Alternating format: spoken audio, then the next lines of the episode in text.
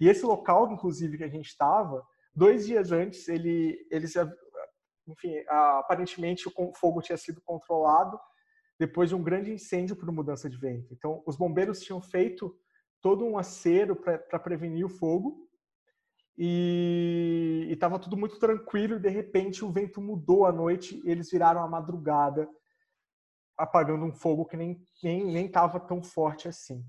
E esse fogo então foi consumindo tudo. Então o medo deles era: vocês não podem ficar aqui onde a gente está, mas ali atrás queimou, mas a gente também podia correr o risco de na hora de sair o fogo também já está pegando a frente. Então é, é, tudo muito instável. Então você fica na, na tensão, né? De é, eu preciso salvar o bicho, é, eu preciso é, no caso nosso jornalistas, a gente precisa registrar o que esse a galera resgatando esse bicho e ao mesmo tempo todo mundo pensando a gente precisa sair daqui. Vozes do Planeta com Paulina Chamorro.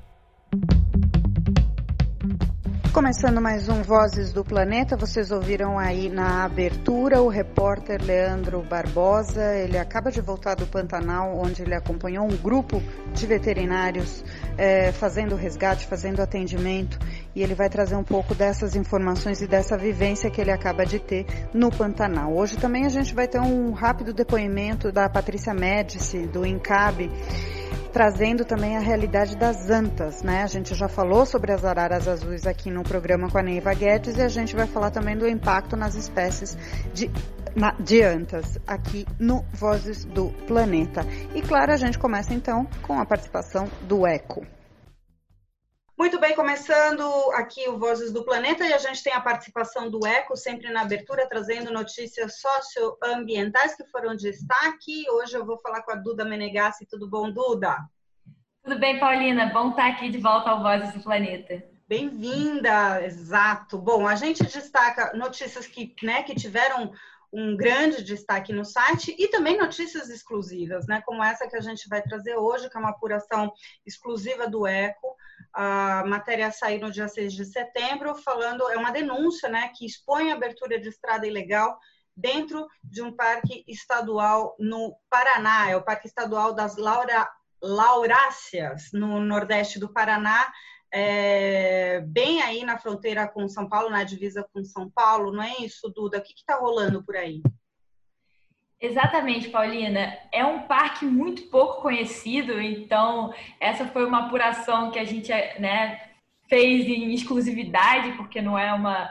Não, não está nos olhos do público, e é uma questão super relevante de um reduto de Mata Atlântica super importante que está, como você falou, entre é, no Paraná, a próxima divisa com São Paulo, que é o maior corredor contínuo florestal de Mata Atlântica que a gente tem. O próprio parque, ele tem 32 mil hectares, então ele tem um tamanho expressivo e ele está sofrendo com inúmeros crimes ambientais, que vão desde a abertura de uma estrada ilegal, que foi o que motivou a matéria, essa denúncia tão, tão grave, né, que pode ser um indício de uma tentativa de grilagem até dentro do parque, quanto uma outra série de, de denúncias, essas até mais comuns em unidades de conservação, infelizmente, que é a extração ilegal de palmito jussara, extração ilegal de madeira, no caso ali do parque tem muita canela, que é uma madeira de lei que é muito usada para fazer móveis, a caça de animais silvestres, o parque, por ser muito grande, abriga uma grande biodiversidade, então ele ainda tem onça, ele tem anta, então ele tem muitos animais. E a criação de gado, porque do lado paulista da divisa é, são fazendas. E essas fazendas, para ampliar a área de pasto, eles passam literalmente a boiada para o outro lado do rio, para dentro do parque. E isso, além de, obviamente, né, detonar o parque, isso é um problema até para as comunidades que vivem ao redor do parque. No entorno, temos cinco comunidades quilombolas e os é, bois, não só bois, mas búfalos também, que eles criam búfalos do lado né, de São Paulo, eles vão, e muitas vezes, principalmente os búfalos, eles gostam de água, eles vão se banhar e se banham nas nascentes, às vezes levam doenças, pra, porque essas Contamina a água toda.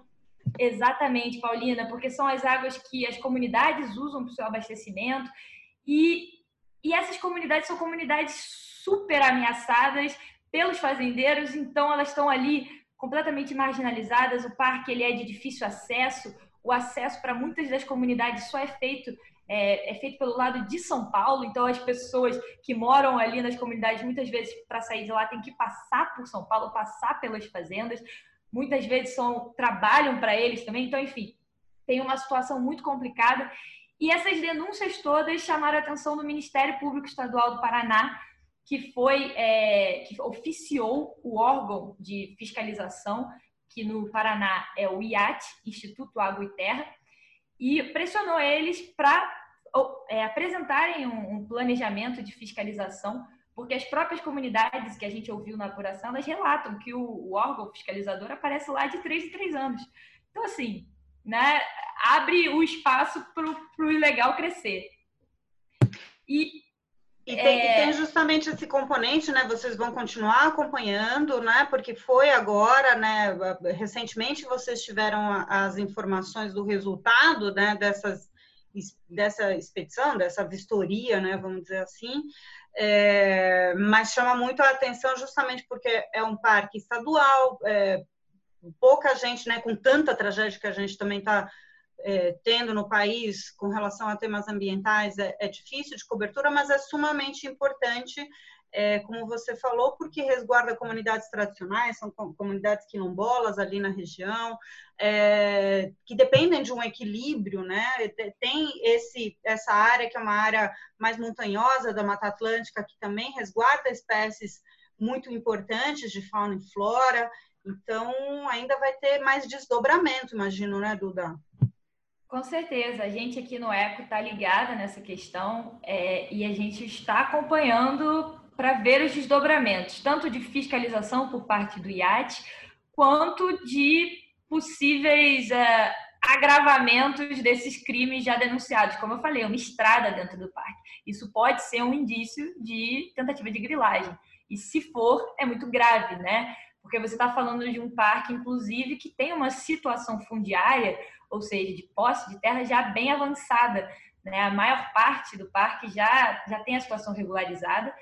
E, inclusive, um dos problemas também enfrentados por é a venda de é, áreas de reserva legal que, em terras que já são do Estado, ou seja, é, uma, é um estelio, estelionato. Estelionato. Ih, estelionato, pronto. Estelionato. É, exato. É um estelionato, porque eu tá vendendo terras que não são de posse privada, são de posse do Estado. Então, enfim, é, um, é uma, são uma série de, de denúncias muito graves e um parque que é a maior unidade de conservação de proteção integral no âmbito estadual do Paraná. Então, ela é muito relevante, como eu falei, uma grande biodiversidade, Mata Atlântica, o maior corredor florestal de Mata Atlântica está nessa região. Então, a gente vai continuar acompanhando no ECO, pode ter certeza, Paulina. Muito bem, muito bem. Então, muito obrigada, Duda Menegassi. Você pode ler essa matéria completa no site OECO e a gente volta na próxima edição trazendo, então, mais notícias socioambientais. Valeu, Duda. Obrigada. Obrigada, Paulina. Até a próxima. Vozes do Planeta. Muito bem, e agora aqui no Vozes do Planeta, dando continuidade aqui nos episódios, como a gente ouviu no anterior, sobre a Amazônia, com, a, o testimo, é, com, com todos os relatos direto do fogo do Victor Moriyama, que ele gravou com, com exclusividade para a gente, a gente traz agora não um relato direto do fogo, mas de quem acabou de sair do fogo é, do Pantanal. Eu vou conversar agora com o repórter Leandro Barbosa, ele acaba de soltar, hoje a gente está gravando numa quinta-feira, ele acaba de soltar no Intercept e também dentro do projeto Solos, que é um projeto de uma plataforma com vários colaboradores de narrativas independentes, um vídeo sobre toda a reportagem que ele fez acompanhando um grupo de veterinários no Pantanal neste momento. Leandro, um prazer falar contigo aqui no Vozes do Planeta. Infelizmente, para essa situação, te parabenizar pela, pela reportagem extremamente impactante e eu queria que você contasse como é que ela se deu, em que momento, qual foi o período que você teve acompanhando é, esse grupo de veterinários, qual foi a região também. Boa noite, Paulina, tudo bom? Muito obrigado pelo espaço. Bem, te respondendo, uh, eu cheguei no Pantanal no dia 20 de agosto e fiquei lá até no dia 1 de setembro. Uh, e foi um. Eu estive, na verdade, é o Pantanal Mato Grossense, né? Então eu estive na região de Poconé. Uh, é uma região que fica cerca de duas horas de Cuiabá, de carro. E a gente pôde, enfim, a gente pôde é, visitar, não sei se é visitar, mas ir até os locais. Não é nenhuma visita, mas enfim, a gente estava lá para denunciar o que estava acontecendo. Então a gente passou tanto na RPPN, que é a reserva né, particular do patrimônio natural, que também foi incendiada e foi um incêndio criminal, né, como os próprios bombeiros já, já disseram. E, e também estivemos na Transpantaneira. Né? Essa reportagem que você fala, que a gente soltou hoje pelo The Intercept e pela, pelo Projeto Solos, ela, ela foi, é, foi acompanhando os veterinários da, da Amparo Animal, que estão atendendo os animais silvestres ali da região, é, no, em todo o percurso da Transpantaneira, na verdade. Né? A Transpantaneira ela é uma estrada é, de terra que ela é a porta de entrada do, do, do Pantanal Mato Grossense. Né? Tem até um, quando você chega nela, tem até uma placa grande assim que diz isso. E, e ela está devastada pelo fogo. Né? E a gente está a gente estava lá pensando como que a gente pode retratar o que está acontecendo aqui, como que a gente pode falar desses bichos, e, enfim, a gente e acabou que a, a equipe de veterinários chegou no dia dois dias depois da gente.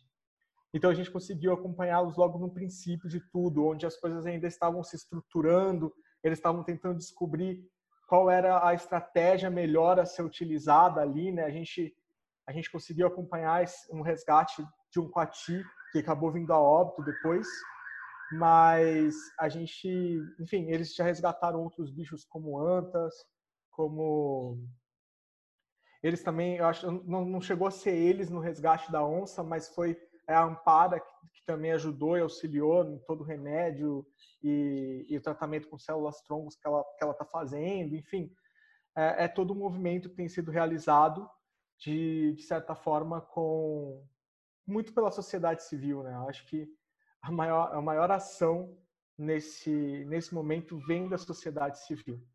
É, era nesse sentido eu ia te perguntar, hoje, nesse momento que a gente está tá gravando, né, é dia 10 de setembro, você teve justamente no período de.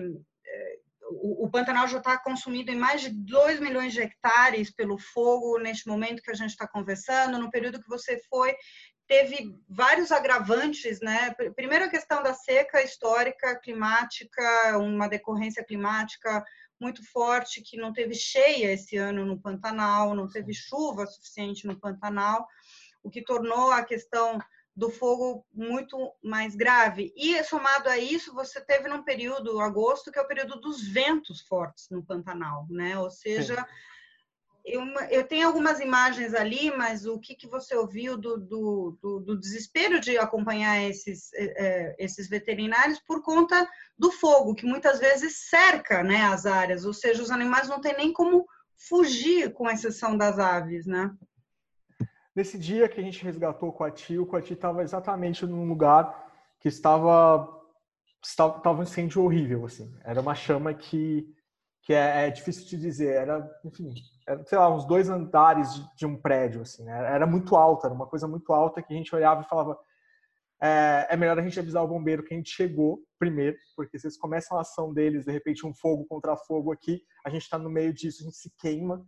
Então, nosso primeiro o primeiro ponto que a gente falou ali foi é, pegou dois da equipe né, do, dos, dos, veterinários e essas pessoas foram então até até os bombeiros e os bombeiros indicaram para a gente olha de fato aqui está muito perigoso assim. o, o, fogo estava muito alto estava muito forte estava tomando tudo ali na fazenda e eles disseram vai mais para trás onde o fogo já passou que talvez vocês comecem a encontrar alguns bichos porque o fogo passou ali tem um dia e foi exatamente o que a gente fez, né? A gente foi para a direção que os bombeiros indicar, indicou, né?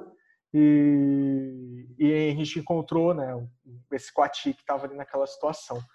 E, e, e, foi muito foi muito emocionante, ao mesmo tempo angustiante passar por isso, é, porque a gente, enfim, a gente vê aquele animal, fala, caramba, agora ele vai ser salvo. E aí você pensa, né, que a gente tinha, tinha uma equipe ali com sei lá, tinham dois veterinários e, e uma, acho que era uma bióloga, enfim, não era todos que eram veterinários, mas só tinha uma gaiola, então, tipo, pra, não podia ficar mais gente tentando encontrar outros bichos, ao mesmo tempo com a ativo precisava de um atendimento urgente, e aí você só tinha um, um, carro que tinha que fazer um percurso muito longo, já que não tem um centro de atendimento a animal silvestre ali na região. Enfim, acabou que o Coati, no meio do caminho, numa estrada de terra, tudo balançando, acabou não resistindo.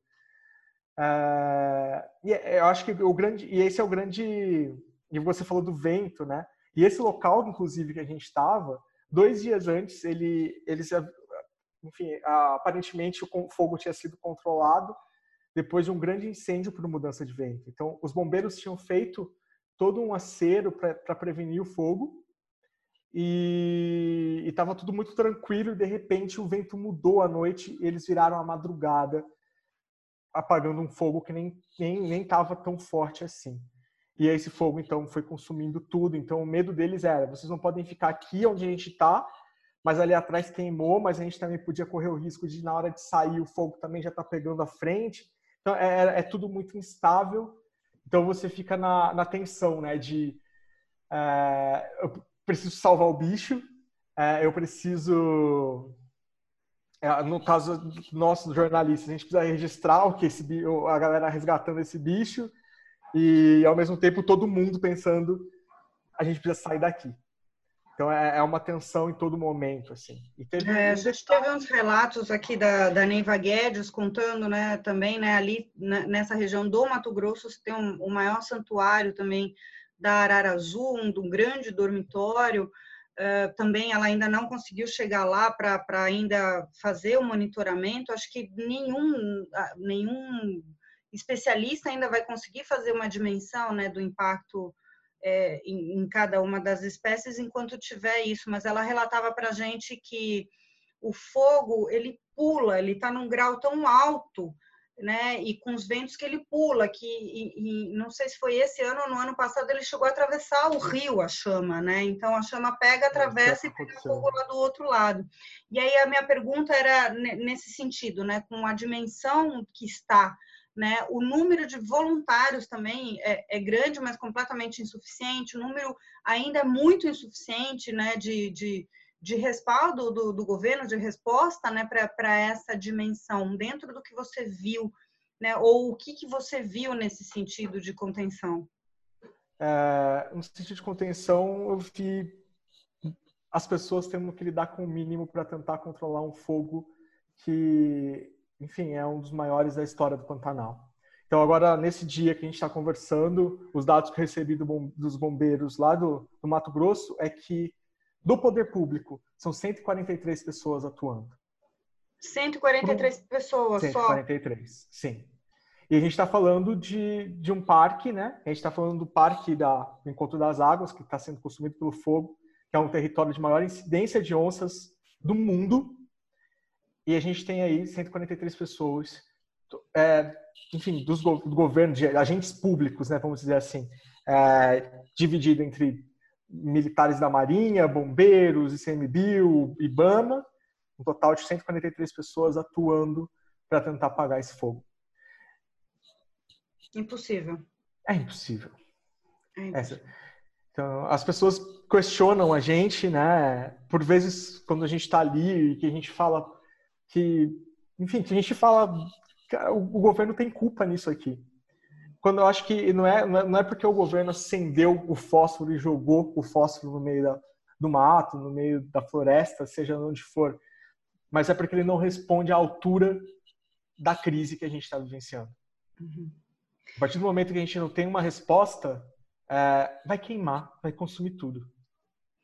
E as previsões ainda são bastante sinistras, né, Leandro? Pelo que, que eu tenho visto aí, a gente tem todo setembro de seca, é, já tem gente falando que talvez só tenha previsão de chuva no início de novembro, então capaz é, né, que a gente passe contando então de que por favor chova, né? É bastante trágico na maior planície alagável do planeta neste momento. É, eu queria, você vai soltar mais coisas, é, ou, ou, vai ter esse vídeo, você vai soltar mais reportagens a partir dessa experiência que você teve lá no Pantanal, Leandro? Sim, ainda terão mais reportagens. A gente ainda tem, tem muito material. Então, foram 10 dias de, de material audiovisual que a gente produziu. Então, a gente tem, a gente até voltou porque, enfim, a gente não tem internet, não tem sinal de telefone, não tem nada. Então, não tinha como a gente mandar o material para cá para poder fazer essas edições e soltar logo diante de tudo que a gente está construindo. É... Eu acho que não tem como também não, não, não produzir mais diante de uma tragédia que ainda continua, né? A gente está falando aqui e lá o fogo ainda segue descontrolado. Então a gente tem e é muito legal assim que a, a partir desse desse movimento de, de estar no Pantanal e de começar, até soltei um tweet uma vez dizendo isso, a gente é pequeno, mas a gente grita. Uh, hoje eu fui olhar as métricas da minha rede social, eu alcancei 9 milhões de pessoas. Uh, a gente está falando de, de, de um de um de, de, enfim, de um bioma que gente, as pessoas não estavam discutindo sobre essas queimadas, sobre, essa, sobre as queimadas que estavam ocorrendo nele, e a gente vê um, um mundo é, olhando para isso. Né? Então, a gente teve diversas reportagens hoje internacionais sobre o assunto. Enfim, tudo isso a gente está conseguindo organizar de alguma forma, é, ajudando de alguma forma a sociedade civil se organizar e denunciar o que está acontecendo. Exato. Tem os caminhos, né? A gente está fazendo, faz parte, né, inclusive, de um, de um grupo de WhatsApp, onde tem diversas frentes da sociedade civil e estão sendo colocados algumas hashtags, né, importantes, mas hoje, por ser tão, tão amplo, né, o problema por ser tão amplo e diferentes frentes. Tem algumas organizações que estão arrecadando né, doações no sentido de, de poder dar subsídio para os brigadistas e voluntários. É, o que, que você recomenda, o que, que você deixa aqui no podcast que as pessoas que querem, que querem ajudar podem, podem fazer efetivamente, né? É, eu acho que é isso, assim, é dar visibilidade à situação sempre que você puder. É, se você tem possibilidade de grana, eu acho que é ajudar as organizações locais que estão atuando nisso. Então, assim, eu, eu, eu cooperei muito no compartilhamento da, do trabalho da Ampara, exatamente porque no trabalho que eu vi, eu, eu cobri, né? Você viu a reportagem hoje, então é, eu estava muito perto disso. Eu sei que eles bateram a meta de 300 mil reais. Ótimo. E, esse, e é esse dinheiro e é muito incrível, porque esse dinheiro vai ser usado para construir um centro de atendimento a animais silvestres que nunca existiu no Pantanal, ali, pelo menos na região matogrossense. Uhum. É, então, esse dinheiro é, é, um retorno né, que a sociedade civil, da sociedade civil para um Estado diante do descaso né, governamental de anos. Né? A gente está falando de um governo ou outro, né? nunca existiu. Então, isso agora vai existir. É, então, a Ampara tem esse trabalho a própria enfim, o projeto Pantera tem feito um trabalho excelente também ali. Sim, a eu gente... quero, estou com expectativa de conversar com o Fernando aqui. Sim. A gente encontrou com, com enfim, com voluntários também da Ecopan, se não me engano, que, que estavam cooperando com, com Pantera, apagando incêndios das pontes ao longo da Transpantaneira, porque se uma ponte ali se queima sem ter um fluxo lateral para que o carro passa, possa passar, quem está no Porto Jovem, que é onde hoje o fogo está descontrolado, fica ilhado, não consegue voltar. E o bombeiro não consegue ir. Então está tendo toda uma ação em torno disso. Assim. Então você vê as pessoas cruzando a Transpantaneira em todo momento, apagando os incêndios que vão se aproximando das pontes para poder manter o fluxo e as pessoas conseguir, o pouco né, contingente que tem, conseguir trabalhar.